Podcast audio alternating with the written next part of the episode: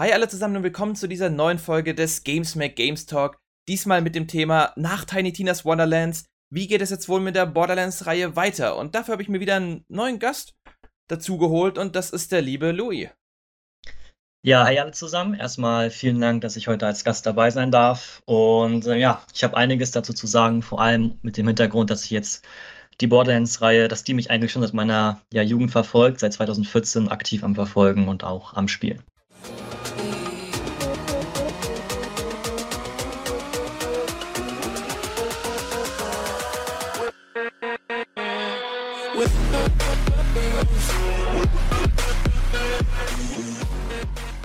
Sehr gut, und dann würde ich auch direkt reinstarten, weil du schon gesagt hast, du spielst es ja sehr lange, so wie ich auch. Was sind denn insgesamt deine Highlights jetzt der Borderlands-Reihe? Nicht nur bezogen, was ist vielleicht sogar dein Lieblingsspiel, sondern auch in den Borderlands-Spielen selbst. Was ist das größte Highlight, was dich immer am meisten gehuckt hat? Ähm, ich kann mich da nicht auf eins festlegen, aber ähm, eins, was ich immer cool fand, war ähm, jetzt spezifisch damals natürlich 2014, 2013 halt Borderlands 2, da immer der Spagat zwischen dieser Koop- und Singleplayer-Erfahrung, ähm, die es gibt. Weil ganz oft hast du es halt so, dass ein Spiel entweder auf das eine oder auf das andere ausgelegt ist. Äh, aber bei den Borderlands-Games und auch speziell im Endgame war es immer so, du kannst das ganze Spiel komplett alleine spielen, wenn du möchtest. Oder du kannst es halt, und also und die Singleplayer-Erfahrung ist halt immer noch fantastisch. Oder du kannst auch im Koop spielen mit vier Freunden und es ist, und so funktioniert es auch. Also jetzt anders zum Beispiel, als wenn du jetzt die mal Destiny anguckst, wo du für den Endgame-Content halt zwangsweise eine Gruppe brauchst, bist du da mehr flexibel. Und da auch ganz allgemein natürlich der größte Verkaufspunkt von Borderlands ist halt natürlich auch der Loot und die, die Waffen, die du hast. Also so viel Kreativität habe ich halt echt selten in irgendeinem Spiel gesehen. Plus natürlich auch die fantastischen, ja, und kreativen ähm, ja, Fähigkeiten der jeweiligen äh, Charaktere, die du auswählen kannst, der Klassen. Kann ich dir nur recht geben. Das ist ein schönes Spiel, wenn du Freunde da hast, dann legst du es halt mal ganz kurz ein. Jeder schnappt sich einen Controller und schon kann losgespielt werden, egal von vorne oder mit Einstieg jetzt. Bei Borderlands 2 war das noch ein bisschen schwierig, weil ja die Gegner noch nicht mitgelevelt haben, aber seit Borderlands 3 ist das extrem cool, dass auch wenn jetzt jemand mit reinkommt, dass für ihn die Gegner ein anderes Level und auch andere HPs und des Weiteren haben. Das wegen so als Koop-Spiel ist es wirklich, glaube ich, auch eins der Top-Dinger, die du haben kannst auf der Playstation, auf der Xbox. Am PC weiß ich gar nicht, ob es lokalen Koop jetzt gibt. Wenn ja, wäre natürlich cool, aber zumindest auch fürs Online-Spielen ist es ja genauso. Da kannst du sehr schnell mit anderen einsteigen und vor allem sehr, sehr viel Spaß haben. Und jetzt eine Sache, was du nicht genannt hast, die tatsächlich ich auch noch als Highlight nennen will, ist der Humor, der doch echt immer rausgestochen hat und vor allem mit Handsome Jack im zweiten Teil hat es seinen Peak erreicht gehabt. Jetzt die neuen Teile sind ja vom Humor nicht die grandiosesten gewesen, auch unter den Fans jetzt nicht. Aber zumindest haben die schon ihre Momente zwischendurch und auch jetzt Tiny Tina's Wonderlands mit diesem Meta-Humor ist halt auch schon echt cool. Ja, also deswegen habe ich das nicht genannt, weil ich, äh, also ich habe Borderlands 3 zu Release gespielt und da ist der Humor komplett an mir vorbeigegangen. Also äh, ich fand Borderlands 2 wahnsinnig witzig und man hat mit Handsome Jack wahrscheinlich mit Abstand den, den besten Bösewichten oder einen der besten Bösewichten der Spielgeschichte überhaupt, in der Videospielgeschichte überhaupt geschaffen. Und äh, es gab zu Beginn von Borderlands 3 tatsächlich die Diskussion innerhalb des Entwicklerteams, ob man Handsome Jack nicht zurückbringen sollte und ihn dann quasi als Antagonisten aufbauen sollte für den dritten Teil. Äh, hat sich letztendlich dagegen entschieden. Äh, ich glaube, es hätte den Spieler aber ganz gut getan, wenn man ihn doch nochmal ähm, benutzt hätte. Wobei da kennt natürlich die Kritik, euer Gearbox und 2K, ihr seid äh, kreativlos. Aber ich glaube, immer lieber diese Kritik haben, als wirklich zwei ultra langweilige und wirklich fast schon peinliche Bösewichte oder Streamer zu haben in Borderlands 3. Also da Borderlands 3 um einiges besser im Sinne von Gameplay, was Borderlands 2 betrifft. Aber was die Story angeht, beziehungsweise den Humor, da ist Borderlands 2, also da kommt auch kein Spiel innerhalb der Reihe dran. Ja, es gibt ja zwei Spiele, die gezeigt haben, dass Handsome Jack zurückbringen eigentlich eine gute Idee ist. Das war ja der Pre-Sequel einmal, den sogar ja. als Charakter zurückgebracht haben. Äh, mit dem ähm, einen Deal, ja genau, mit der Kopie von ihm und also du konntest ihn ja auch tatsächlich selbst spielen. Später ja. durch DLCs und er war als Charakter dabei, das war ja extrem cool. Und in Tales of the Borderlands war er tatsächlich ja auch maßgebend für die Story Richtig. relevant. Und allein das zeigt ja schon, dass, das waren ja auch zwei beliebte Spiele. Pre-Sequel, naja, das war so ein bisschen gespalten vom Gameplay her, aber zumindest die Story hat da überzeugt. Und Tales of the Borderlands war ja auch ein fantastisches Tales-Spiel, wo gezeigt hat, du brauchst irgendwie Jack im Borderlands-Spiel. Ganz genau. Und ich habe den Pre-Sequel-Hype äh, irgendwie oder Nicht-Hype, also die Kritik daran nie ganz verstanden. Ähm, ich weiß, ich, war, ich weiß gar nicht, in welchem Jahr das rauskam. Ich hätte jetzt auch 2015 getippt oder 2014. Ähm, und ähm, habe mir das auch dann zum Release gekauft. Und ich fand, also das Coolste, was ich fand, waren halt ähm, die, äh, die Charaktere, die vier Charaktere, die du spielen kannst, später dann sechs. Also ich, für mich hat Pre-Sequel bisher immer noch die, die besten Charaktere aus der ganzen Borderlands-Reihe, die du spielen kannst. Mhm. Ähm, vor allem, ich meine, der, der Fakt, dass du als Claptrap spielen kannst, so, das ist ja, hat sich ja wahrscheinlich jeder Borderlands-Fan mal irgendwie mal gewünscht, dass das ja, funktioniert. Vor allem sein Skill, wo irgendwas Zufälliges passiert. Ganz genau, ganz genau. Ähm, wo man aber natürlich Kritik anbringen kann, ist das monotone Setting des Mondes, mhm. ähm, womit sie aber in den DLCs wirklich gut entgegengewirkt haben. Also für mich hat auch The Pre-Sequel das beste DLC in der Borderlands-Geschichte ähm, von denen, die ich bisher gespielt habe, also die von Borderlands dreimal ausgeklammert. Ähm, und zwar das DLC, wo du in dem Kopf von Claptrap drin bist und das da ja. erforschen kannst. Hat auch eine neue Seltenheit mit reingebracht. Ich glaube, die Glitch Weapons, so war das, so hießen die. Und ähm, ja, das war für mich auf jeden Fall die beste DLC-Erfahrung in dem Spiel. Ich finde ganz lustig, dass du das mit Claptraps Kopf nimmst, weil mein Lieblings-DLC wäre rein theoretisch äh, von Borderlands 3, wo es darum geht, dass du in Kriegs, also den Psycho-Kriegskopf reingehst. Was auch ja. echt krass ist, weil wenn sie es schaffen, solche Settings aufzubauen, dann sind es halt extrem kreative Settings. Dadurch, dass sie halt in einem Gehirn oder in, mitten in dem Kopf oder so spielen, dann können sie halt so kreativ sein, wie sie wollen und einbringen, was sie wollen. Da bist Richtig. du halt an nichts gebunden und das merkst du einfach, vor allem in diesen DLCs, wo es mehr um äh, Fantasiedinge geht. Das siehst du ja auch an ähm, Tiny Tinas Sturm auf die Drachenfestung für Borderlands 2, was einfach sein komplett eigenes Spiel geworden ist. Richtig. Ja. Das ist halt irgendwie fantastisch.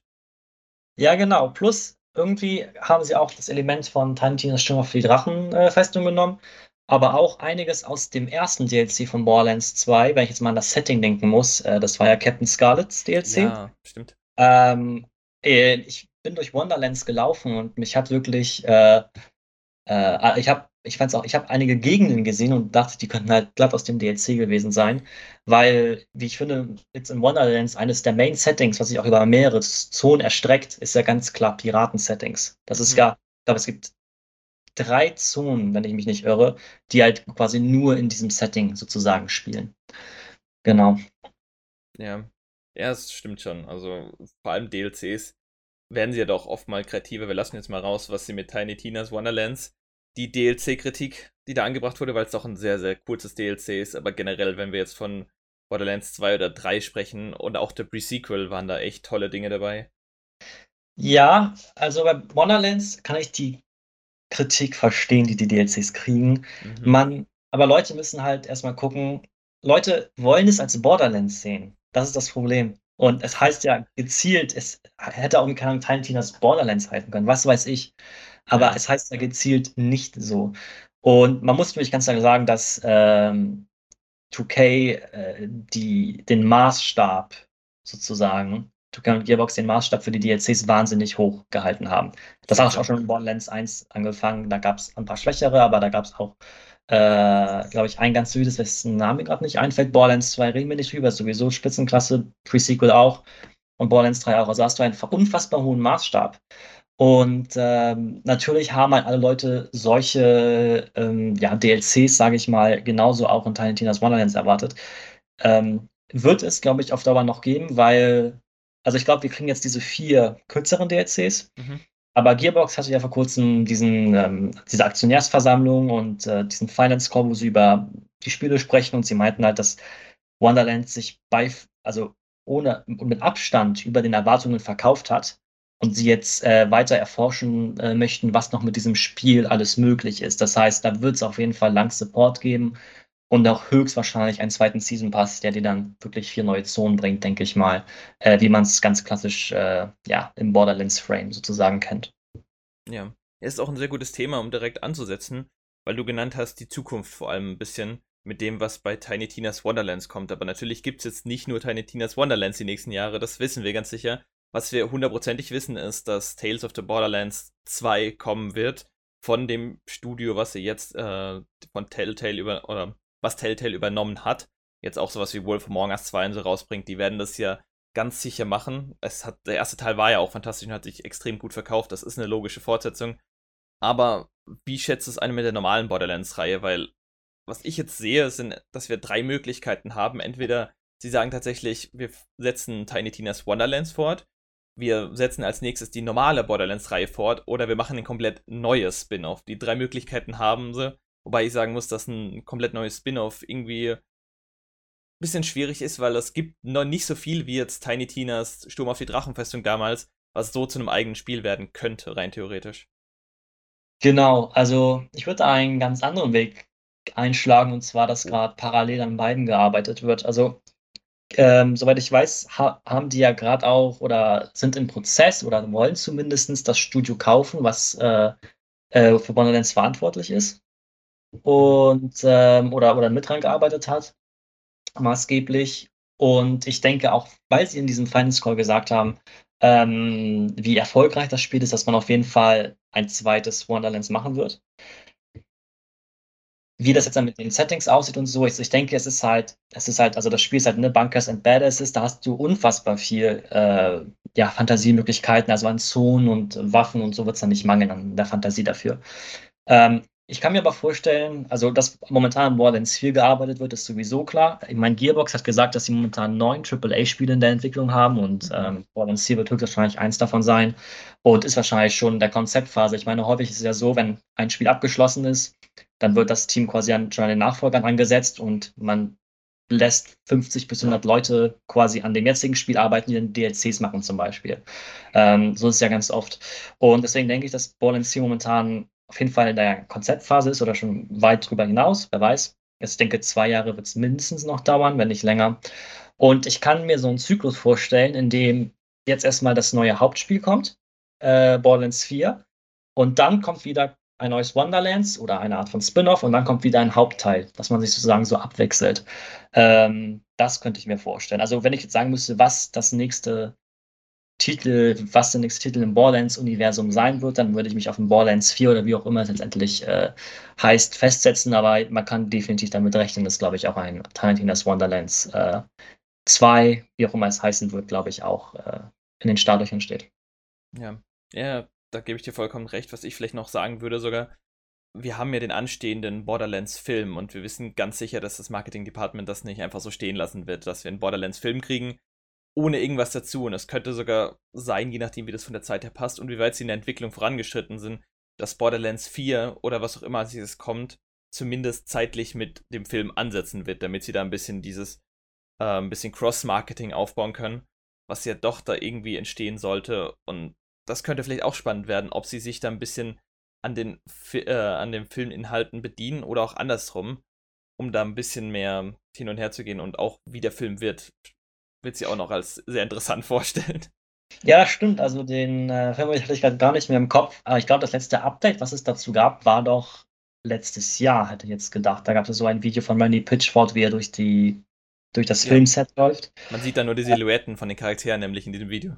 Genau, ja. Und ähm, also ich denke mal, also würde es ja noch dieses Jahr rauskommen, glaube ich, wir sind es mitten im Jahr, hätte man, glaube ich, schon was gehört. Also wenn wir mal jetzt von einem Release in 2023 sprechen, kann es gut sein, dass es von einem, äh, ja, entweder ein DLC für Borderlands 3 begleitet wird, was ich nicht mehr glaube. Also ich glaube, ist mit Borderlands 3 soweit durch, was Content angeht. Aber du bist wahrscheinlich informierter als ich. Ähm, plus ähm, wahrscheinlich dann, ja, in irgendeiner Form auf jeden Fall spielerisch. Also wahrscheinlich, vielleicht sogar in Borderlands 4, wer weiß. Ja. ich hatte ja damals ein Interview mit Florian Montenö, der den äh, der Krieg spielt im Film. Und leider konnte man dem nicht so viel entlocken, wie ich es gehofft hatte. Aber ja. zumindest äh, wissen wir, dass der Film bald kommen sollte. Die Dreharbeiten sind ja im vollen Gange. Sie sind zwar noch nicht direkt abgeschlossen, aber jetzt nach aktuellem Stand könnte es vielleicht sogar Ende des Jahres werden, je nachdem, wie schnell sie fertig werden oder spätestens auf nächstes Jahr tippe ich da. Vor allem wie jetzt die Videospielverfilmungen wieder an Fahrt aufnehmen. Du siehst ja, allein Sony hat jetzt drei verschiedene Projekte angekündigt, ob es Horizon ist oder Gran Turismo oder sonstiges. Die ja. wissen, wie gut das wieder läuft. Und Uncharted hat ja auch gezeigt, auch wenn es ein äh, okayer Film ist, oder er war ja jetzt nicht sehr gut, er war schon für Actionfans rein theoretisch gut, aber er hat halt unglaublich viel Geld eingespielt. Und das wird sich auch darauf auswirken. Ich kann mir aber auch vorstellen, dass sie sowas machen wie zwischen Borderlands 2 und 3. Sie hatten ja das extra DLC für äh, Lilith gemacht. Ich kann dir, weißt du noch, wie das heißt, äh, wie das hieß, dieses extra DLC, das kostenlos? Ähm, irgendwas mit Commander Lilith, aber mehr Genau. weiß ich nicht. Irgendwie so. Ach so, Irgendwas mit der Ja. Festung Sanctuary, ja. Also Ja. generell äh, diese Übergang-DLCs, die bauen ja doch sehr stark auf die Story und auch DLCs wie in Borderlands 3 haben die Story des Hauptspiels fortgesetzt, auch mit wichtigen Inhalten, die vielleicht für Borderlands 4 relevant werden. Und ich kann mir vorstellen, dass auch sowas kommen wird, wie so ein Zwischenschritt, wie ein kostenloses DLC, was daran ansetzen wird. Egal, ob das jetzt in Borderlands 3 passieren wird oder in Tiny Tina's Wonderlands, wobei ich mir das eher in Borderlands 3 vorstelle, weil nach Borderlands 2 kam ja auch der Pre-Sequel und trotzdem gab es dieses DLC dann für Borderlands 2, was einfach storytechnisch da besser reingepasst hat. Richtig, ja. Ähm, auf jeden Fall, wie sieht das ähm, aus? Wann kam Borderlands 3 nochmal raus? 2019, oder? Ja, das müsste jetzt rein theoretisch drei Jahre her sein. Genau, also wäre ein Release jetzt nach vier Jahren von dem nächsten Teil gar nicht so abwegig. Je Denke ich, wenn du nachdem, jetzt- wie stark sie, schätze ich mal, jetzt die Assets und so aufpolieren. Also, wenn sie jetzt auch noch für Last Gen gehen, schätze ich mal, ist es sehr wahrscheinlich, dass es schon bald kommen könnte. Wenn sie jetzt aber komplett umsteigen mussten und wieder natürlich neu bauen mussten, alles, dann könnte es wieder länger dauern. Ja, richtig. Also ich glaube, der Abstand zwischen Borderlands 2 und 3 waren ja sieben Jahre. Ne? Also Borderlands 2 war 2012. Ähm, aber ich glaube, die hatten da halt, ich meine, die hatten so viele Spiele, die jetzt endlich nicht funktioniert haben dazwischen. Also ich erinnere mal an Battleborn, immer ganz gerne. Ja. Ähm, glaube ich, war ja eins dieses, ich glaube, es war auch das Projekt, an dem sie nach Borderlands 2 gearbeitet haben. Ich habe nicht mehr alle Spiele von denen im Kopf. Ähm, aber ich denke, sie merken jetzt langsam, was wirklich ihre starken IPs sind. Mhm. Und dass da natürlich auch im Fokus gewollt ist. Aber Gearbox ähm, und 2K wächst natürlich auch. Ich glaube, das war vor, vor Borderlands 3 oder nach Borderlands 3, wo sie gesagt haben, dass äh, nochmal um einiges mehr angestellt wird. Genau, aber was auch gegen Borderlands 4 sprechen könnte, ist, denke ich mal, dass du wirklich noch gar nichts, also null von dem Spiel gehört hast. Und normalerweise machen sich ja so sogar zwei bis ein Jahr vor Release immer ganz gern so Leaks, sage ich mal, äh, bereit von, von Insidern. Ich meine, wir haben ja jetzt schon teilweise äh, für Witcher 4 ähm, teilweise schon Leaks, die, die da schon, schon ein bisschen äh, einem sagen sollen, was, was passieren soll. Und das Spiel, mit dem ist nicht vor 2026 zu rechnen. ja. Oder es gibt eine ganz große Überraschung zur E3 sozusagen, jetzt in den nächsten zwei Monaten. Das könnte es natürlich auch sein. Das stimmt, aber wir haben eine Sache außer Acht gelassen und zwar Gearbox gehört ja nicht mehr 2K direkt, die wurden ja von der Embracer Group 2021 gekauft. Und ich weiß halt nicht, wie das noch mit reinspielen wird bei dem ganzen Entwicklungsprozess. Ist Embracer Group eine Investmentfirma oder auch ein größerer Entwickler? Oder Ähm, größerer- ja, sie sind hauptsächlich Investmentfirma. Sie sind diejenigen, die jetzt erst kürzlich äh, ganz viele Square Enix-Marken gekauft haben. Die haben, für, ah, ja, die haben ja Tomb Raider und die damit einhergehenden Studios, Eidos Montreal, auch Deus Ex als IP und so weiter, die ganzen westlichen Studios und IPs von Square Enix abgekauft für 300, äh, 300.000, ne, 300 Millionen, glaube ich, war es ungefähr. Ich kann es ja nicht mehr hundertprozentig mit Geld sagen, aber es war zumindest kein hoher Preis. Aber die kaufen halt sehr, sehr gerne ein und sie haben 221 Gearbox eingekauft. Und es könnte sein, dass dann eher es tatsächlich, es könnte natürlich sein, dass es auf, aufgrund von Verträgen immer noch bei 2K weiterhin erscheint.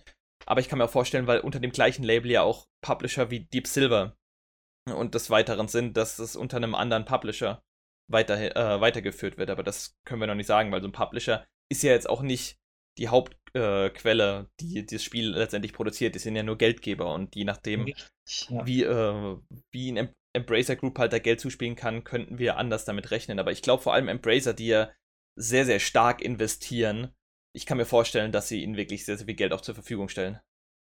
Liegt denn die Lizenz für Borderlands bei Gearbox oder bei 2K? Das ist eine gute Frage.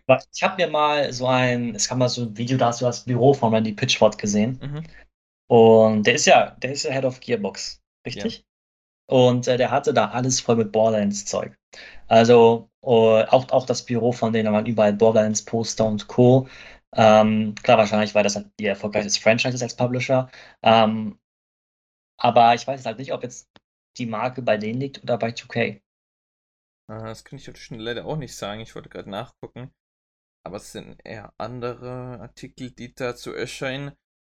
Es kommt stark darauf an. Also jetzt Tiny Tina's Wonderlands erschien ja zumindest nach der Akquirierung und das ist ja noch 2K.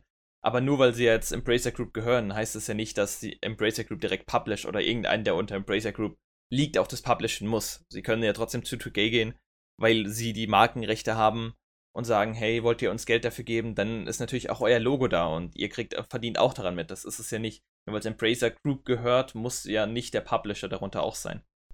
Ja, also hier steht gerade, dass Gearbox owns the rights to the Borderlands franchise. Okay. Ja. Dann sind sie wahrscheinlich einfach zu 2K gegangen, auch mit Tiny Tina's Wonderlands, aus Gründen der guten Zusammenarbeit der letzten Jahre. Das ist ja auch immer so eine Begründung. Richtig, ja. Das kann, das kann gut sein. Also es ist ja auch in der Erfolgsformel. So ist es ja nicht. Ja. Definitiv. Also ich kann mir Borderlands nicht vorstellen, ohne dass dieses 2K-Logo äh, am Anfang irgendwie auftaucht. Richtig. Plus irgendwie, also man, man kann ja sehr gespalten über Randy Pitchford denken. Also mhm. er hat ja schon, also der USB-Stick vor, ein, vor einigen Jahren, ähm, den er mal liegen lassen hat, wo angeblich sehr explizite Darstellungen drauf sein sollten. Ähm, also der polarisiert als Figur schon, aber das finde ich passt ja nur noch umso mehr zu diesen Spielen irgendwie, dass du da oben so einen ja, etwas polarisierenden, verquirkten Kerl irgendwie da hast an der Spitze. Mhm. Also, das gehört aber auch zu diesen großen Franchises dazu. Du siehst ja bei äh, Quantic Dreams äh, zum Beispiel, die sind ja auch nicht gerade mit einer weißen Weste gewaschen, aber dann hast du oben David Cage, der großartige Spiele wie Heavy Rain, Beyond the Souls und so gemacht hat. Und er gilt auch als dieser große Rockstar, aber er hat auch sehr viel Scheiße in seiner Zeit als CEO gebaut und irgendwie ist das schon Teil von der ganzen Kultur, auch wenn es nicht gerade gut ist in, der Hin in gewissen Hinsicht. Ja, also auf jeden Fall. Also ich glaube, Bobby Kotick kann jetzt keiner toppen, aber ähm, okay, ja. Äh, aber ja, auch, ich glaube, dass äh, Pitchhot mal einen Bonus eingestreicht haben soll von mehreren hundert Millionen Dollar und äh, die Mitarbeiter davon nichts gesehen haben. Also solche Geschichten gibt es ja überall. Mhm. Auch nicht nur in der Videospielindustrie natürlich. Ähm, ja. Das ist da dagegen zu wirken, ist auch ein bisschen schwierig. Ja, auf jeden Fall. Also so ist halt ja. die Wirtschaft, so ist der Markt, so funktioniert es nun mal. ja, leider schon. Aber zumindest, wenn wir nochmal auf das mit Publishing zurückkommen, wir wissen, dass 2K und auch Embracer Group wirklich größere Firmen sind, die zumindest Freiheiten lassen. Das heißt, Gearbox ist auf sie selbst gestellt und wir wissen, mit welchen kreativen Ideen Gearbox kommen kann. Und vor allem jetzt, wenn wir überlegen, dass Borderlands 3 mit Raumschiffen und anderen Planeten gearbeitet hat und schon ein bisschen den Hint gegeben hat, dass da noch mehr kommen wird, zeigt schon, dass wahrscheinlich von Borderlands zu Borderlands die kommen werden, das auch immer größer wird und eher für kleinere Abenteuer doch die Spin-offs wie Tiny Tina's Borderlands genannt, äh, gemacht werden. Ja, ja, genau. Also man muss es auch mal, also ich war gerade heute noch im Subreddit unterwegs von Wonderlands und Leute haben sich beschwert, ähm, dass sie ja nichts in Wonderlands zu tun haben oder warum sie jetzt nicht drei Takedowns haben wie in Borderlands 3 und noch, keine Ahnung, gefühlt viel mehr Content als diese Chaos Chambers. Ähm, aber ich denke halt so, Leute, das ist halt erstmal ein viel kleineres Team, was dran gesessen hat. Plus, es wurde überwiegend in der Pandemie entwickelt. Das stand ja auch am Ende in den Credits im Spiel. Ähm, dass man bitte ne, beachten soll, dass es eine große Leistung war, weil alle das von zu Hause aus gemacht haben, sozusagen. Und ich kann mir vorstellen, wie unfassbar fordernd und anstrengend es sein muss, wenn du so ein Spiel wirklich von zu Hause aus entwickeln musst. Das ja. ist, äh, das ist, das ist der, schon sehr, sehr krass. Ähm, weiß man eigentlich, seit wann Wonderlands in Entwicklung war? War das vor Borderlands 3 oder gerade nach dem Erscheinen von Borderlands 3? Gibt es irgendwelche Infos zu? Es müsste währenddessen schon angefangen worden sein, also die Konzeptphase zumindest, und danach entwickelt worden. Aber die Pandemie hat da ja einen großen Strich durchgerechnet. Die hatten ja die, die Basis ist ja dieselbe wie Borderlands 3. Das heißt, da mussten so, sie eh ja. nicht viel mehr machen. Das war ja das Gute. Sie hatten das Gameplay rein theoretisch und des Weiteren. Sie mussten halt diese Add-ons machen wie Charakter Creator, den wir haben, äh, die Magie und des Weiteren, aber zumindest die Grundlage war da. Deswegen war die, Kon war die Entwicklung halt auch so kurz letztendlich. Ja, ja, genau. Also ich habe ja, ähm, also die, die, die Engine ist dieselbe, wobei ich der Meinung bin, gehört zu haben, dass Borderlands ein bisschen polierter aussieht. Ähm, die Waffenmodelle sind ja auch teils dasselbe. Wir wissen ja nicht, welche Grundlage der Engine sie genommen haben. Es kann ja sein, dass sie schon eine frühere Version genommen haben. Genau, ja. Und, äh, aber ja, wie gesagt, die Waffenmodelle sind die gleiche. Ich habe das, ne, eine Waffe aufgehoben, habe gesagt, oh ja, die gibt es ja genauso eigentlich in Borderlands 3 teilweise. Mhm. Also da überschneidet sich schon sehr viel, aber da kannst du dem Spiel keinen Vorwurf machen. Bei Pre-Sequel ja. war das ja genauso. Das ähm, gehört ja irgendwie dazu, schon fast, dass sie danach ein Spiel mit der gleichen Mechaniken genau. und der gleichen Engine rausbringen. Aber es macht ja jetzt auch nichts. Das ist ja ein kleiner, süßer Zusatz, der auch irgendwie seine eigenen Themen mitbringt, wie die Oberwelt, die ist ja doch komplett neu für Borderlands-Verhältnisse. Ja, kann man mögen, muss man aber nicht. Ja, ah, ich finde, sie ist da, deswegen habe ich sie nicht positiv genannt. Genau, äh, sie ist da. Ich persönlich habe es jetzt nicht gebraucht, weil ich finde irgendwie, du musst ja, wenn du zu einem Gebiet möchtest, musst du da wirklich auf der Oberwelt hinlaufen. Mhm. Äh, soweit ich das im Kopf habe. Und du kannst dann nicht einfach schnell reisen. Ja. Und äh, das ist halt in allen anderen Borderlands-Spielen möglich.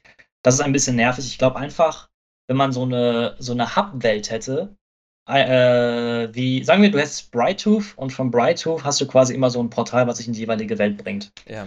Ähm, sowas sind aber auch Sachen, die macht halt Gearbox ganz gerne einfach auch jetzt mal sechs Monate, äh, oder der Entwickler halt, der zu One-Lens verantwortlich ist, ganz gerne auch mal sechs Monate später einfach mit einem mit Patch rein, so dass mhm. du mal direkt reisen kannst oder so. Und Leute vergessen immer, dass das Endgame von Borderlands 3 zum Release um einiges schlechter war als das von Tarantina's Wonderlands. Stimmt schon. Weil wir, das wir hatten zum Release, glaube ich, ähm, was hatten wir denn? Wir hatten, glaube ich, einen Takedown, der kam aber auch erst später. Äh, wo man diesen Wotan, äh, The Invincible, besiegen konnte. Und du hattest diese, genau, was ja erstmal dieser, das eigentliche Endgame war, dass man ja auch solche kleinen Dungeons im Koop laufen konnten. Ich weiß aber gerade nicht mehr genau, wie die hießen. Ich kann es dir leider auch nicht mehr sagen. Genau, auf jeden Fall, das Endgame ist um einiges ausgefeilter und komplexer in Wonderlands als in Borderlands 3, wobei man Wonderlands wirklich vorhalten muss, dass es keinen guten Job macht, einem das genau zu erklären, wie das alles funktioniert mit diesen Chaoskammern und ähnliches. Ja, es gibt dir ein Tutorial, eine Mission, die dir so mal einmal durchführt und dir zeigt, was kannst du denn machen, wie machst du das? Aber dann im Nachhinein kommen da so viele mehr Mechaniken und so viele mehr Inhalte dazu, dass du wirklich schnell den Überblick verlierst, wenn du dich damit nicht länger auseinandersetzt. Richtig, richtig. Aber ja, ja, vor allem mit Tiny Tina's Wonderlands, zumindest ich bin da mit recht zufrieden im Insgesamten, was wir da bekommen haben. Es ist ja doch ein kleiner Ausflug und es ist auch okay, wenn es ein Spin-off ist und sie sich ein bisschen ausprobieren. Klar, die Oberwelt ist jetzt auch was, das man gespalten sehen kann, aber zumindest muss man auch sagen, passt das irgendwie zum Setting, was wir kriegen. Und auch wie Tiny Tina sozusagen die Flips überall rumliegen hat und sie als Barrieren und so weiter verwendet, hat das schon ja, echt ja. coolen Charme. Ja, genau. Ja. Auch die Kronkorken, die du umschmeißen musst. Das Richtig. hat seinen also, eigenen Charme, ja. Das ist, das ist alles okay. Und was ich, was ich immer wieder positiv an der Borderlands-Reihe finde und jetzt auch in Wonderlands ist, wenn du das Spiel kaufst, weißt du ganz genau, was du bekommst. Ja. Das ist so das Ding. Du musst, dich, du musst dir ja nicht erstmal tausendes von Gameplay angucken oder Trailern. Du siehst den Namen und du weißt, was Sache ist. Und das ist auch eine ganz große Stärke dass du halt jetzt aus der Vergangenheit gesehen hast, was die halt abliefern können und dass du halt im Kern wird ein Morlands immer ein Morlands bleiben, aber hier und da wird es einen kleinen Twist geben. Mhm. Und ich hoffe wirklich, dass sie, ähm, dass sie auch, wenn jetzt ein neues Borderlands ansteht, dass sie da auf jeden Fall ähm, vielleicht die Granaten raus, rausmachen. Das fand ich ganz cool. Granaten gibt es ja in Wonderlands nicht, da hast du ja Spells für. Ja. Und ich war sowieso jemand, der war der Meinung, ja, also Granaten hätte jetzt in einem Borderlands-Spiel nie gebraucht. Also da mit dem Slot kann man gerne mal ein bisschen kreativer arbeiten. Das hoffe ich auch für das zukünftige Borderlands-Spiel. Ja. ja, ich hoffe auch sehr, dass sie für zukünftige äh, Borderlands-Spiele einfach den Charakter-Creator drin lassen, weil du so viele Möglichkeiten damit anstellen kannst. Es gibt ja sechs Klassen insgesamt oder drei Grundklassen und nochmal drei extra, oder wie war das nochmal? Es gibt einfach sechs Klassen und genau. du kannst mit, anderen, mit, jeder anderen Klasse frei kombinieren. Ja, genau so war das. Ja, und ich hoffe aber auch, dass sie sowas in die neuen Borderlands mit aufnehmen, auch in die Hauptserie, weil es einfach viel mehr Freiheiten ermöglicht, auch viel mehr Builds erlaubt, die du letztendlich machen kannst. Und einfach deinen eigenen Charakter zu spielen in Borderlands selbst wird bestimmt auch für neue Charaktere sorgen oder neue Inhalte, die bestimmt spannend werden. Ja, ganz genau. Also Charaktereditor kann ich, kann ich äh, dir nur zustimmen. Was die Fähigkeiten angeht, äh, von mir aus soll man auf jeden Fall das ändern können, sozusagen. Und jeder und dein Charakter sollte quasi jede Klasse ausführen, die er möchte. Was man aber machen könnte, ist, die Klassenfähigkeiten wieder ein bisschen stärker machen zu können. Das stimmt. Weil in Wonderlands war das jetzt, also in Borderlands 3 war das ja super stark, deine Ulti sozusagen. In Wonderlands habe ich das nie als sehr powerful oder als sehr stark wahrgenommen. Das waren auch keine wirklichen Ultis, das waren eher so Zusätze, zum Beispiel mit dem Spellshot, dass du zwei Zauber halt nehmen kannst. Cool. War halt da, hast du halt ein bisschen verwendet, aber es war halt nicht eine Ulti, wie es du dir vorstellst. Genau, ja, oder bei mir, ich spiele gerade ähm, die Ulti vom, ich glaube, Spore Warden heißt der. Mhm. Wo du da diesen Pilzgefährten hast und es ist halt quasi so ein Wirbelsturm und während die Gegner, die quasi davon erfasst werden, nehmen mehr Schaden sozusagen. Das sind halt alles so, ja, so kleinere Fähigkeiten, sage ich mal, die irgendwie in einem größeren Borderlands-Spiel einfach als Passive getriggert werden würden. Ja, Genau. Stimmt schon, da können sie gerne mehr machen, aber zumindest die Kreativität, die sie dahinter äh, stecken am lassen, ist schon cool, weil vorher konntest du halt dich halt entscheiden, du warst ein Beast-Tamer, dann warst du halt auch ein Beast-Tamer. Oder du hattest halt deinen Roboter wie in Borderlands 3 und dann, dann hatte, hattest du diesen Mac und konntest halt nicht weg von dem Mac. Und da ist wenigstens jetzt die Möglichkeit, dass du, keine Ahnung, Zauberer bist, aber auch nebenbei noch den Pilz als Begleiter hast und dann ein bisschen Richtig. kombinieren kannst. Richtig. Und äh, was ich aber auch gerne, gerne sehen möchte, ist eine noch bessere Endgame-Erfahrung tatsächlich im nächsten Teil. Weil das irgendwie für mich, also es gibt ein Lager, was wird, das wird vom Endgame komplett abgeholt und dann sitzen die da wirklich zwei Jahre lang dran und maximisieren ihre Builds und wollen diese und die Sache mit einem God-Roll haben und ähnliches. Was ich immer dachte, was sehr, sehr gut ins Borderlands-Universum passen würde, wäre so ein richtiger so Raid, wie man es aus Destiny oder ähnliches kennt, für vier Spieler. Gab es doch in Borderlands 2 ein paar, oder? Ja, das waren ja aber alle nur Raid-Bosse. Also ja. Nicht die ganze Erfahrung also du meinst dazu. so wirklich die, eine komplette Mission, die damit zusammenhängt? Genau, das würde ich sehr, sehr cool finden. Und es gibt ja schon Anzeichen, dass es ein bisschen in die Richtung geht. Wenn wir jetzt mal die Wonderlands DLCs angucken, da ist es ja wirklich so, dass die Bosse jede Woche sich entwickeln und jede Woche was anderes droppen im DLC. Und warum nicht das nehmen, aber halt quasi nicht nur machen, dass du am Ende einen Boss hast, sondern noch so, so ein, so ein ja, 40, 60 Minuten, vier Mann-Erfahrung irgendwie ähm, hast, äh, die dich durch eine Mission begleitet mit einem fetten Boss am Ende, verschiedene Encounter und Zwischenbosse. Das wäre, glaube ich, schon echt eine coole Sache. Ja, ihr könnt es ja auch anpassen, dass für Einzelspieler trotzdem interessant bleibt. Das ist es ja nicht. Richtig, ja. Oder ein gescheites Matchmaking-System einführen. äh, das hat ja Destiny nie richtig geschafft, da irgendwie, dass du wirklich mal mit dir ein Raid matchmaken kannst, zum Beispiel. Das wurde ja groß für den zweiten Teil angekündigt, aber letztendlich gab es auch echt krasse Stat Statistiken für Destiny 2 zum Beispiel, dass nur 12% der Spieler jemals ein Raid abgeschlossen haben. Ja. Und dann siehst du, dass immer noch die meisten Leute sozusagen solo unterwegs sind oder mit ein oder zwei Kumpeln. Ähm, und deswegen auch natürlich war es in Destiny 2 so, dass man natürlich auch ans Max-Level kommt, ohne unbedingt, und ans Max-Gear-Level, ohne unbedingt jetzt den Raid zu spielen. Nur ein kurzer Exkurs. Aber mit dem Exkurs sind wir auch tatsächlich am Ende angelangt. Auch schön mit dem Vor äh, Vorausblick auf vielleicht zukünftige Inhalte, die wir uns wünschen. Hast du noch irgendwas, was du unbedingt loswerden willst zu dem ganzen Thema? Irgendwas abschließend? Ah, ich glaube, von meiner Seite aus wurde alles gesagt. Ich freue mich einfach nur sehr, sehr doll ähm, auf den nächsten Teil. Mhm. Das hält mich auch immer bei der Stange. Also wenn ich höre, ein neues Borderlands-Spiel oder ein neues Spiel im Borderlands-Universum kommt raus, dann ähm, ja, freut man sich einfach sehr, sehr doll. Also so sehr wie bei keiner anderen Spieleserie für mich. Und deswegen, ja, hoffe ich, dass es wirklich äh, auch storymäßig kein so ein starker Griff ins Klo sein wird wie der dritte Teil. Sehr schön. Dann erstmal danke an dich, dass du heute mein Gast warst. War sehr spannend vor allem auch deine Sicht auf das Ganze zu hören, weil es doch immer was anderes ist, wenn man mit anderen über Borderlands redet. Ja, ja, sehr gerne, sehr gerne. Danke, dass ich hier sein durfte. Und an die Zuschauer und auch Zuhörer, wir sehen uns oder hören uns hoffentlich im nächsten Video.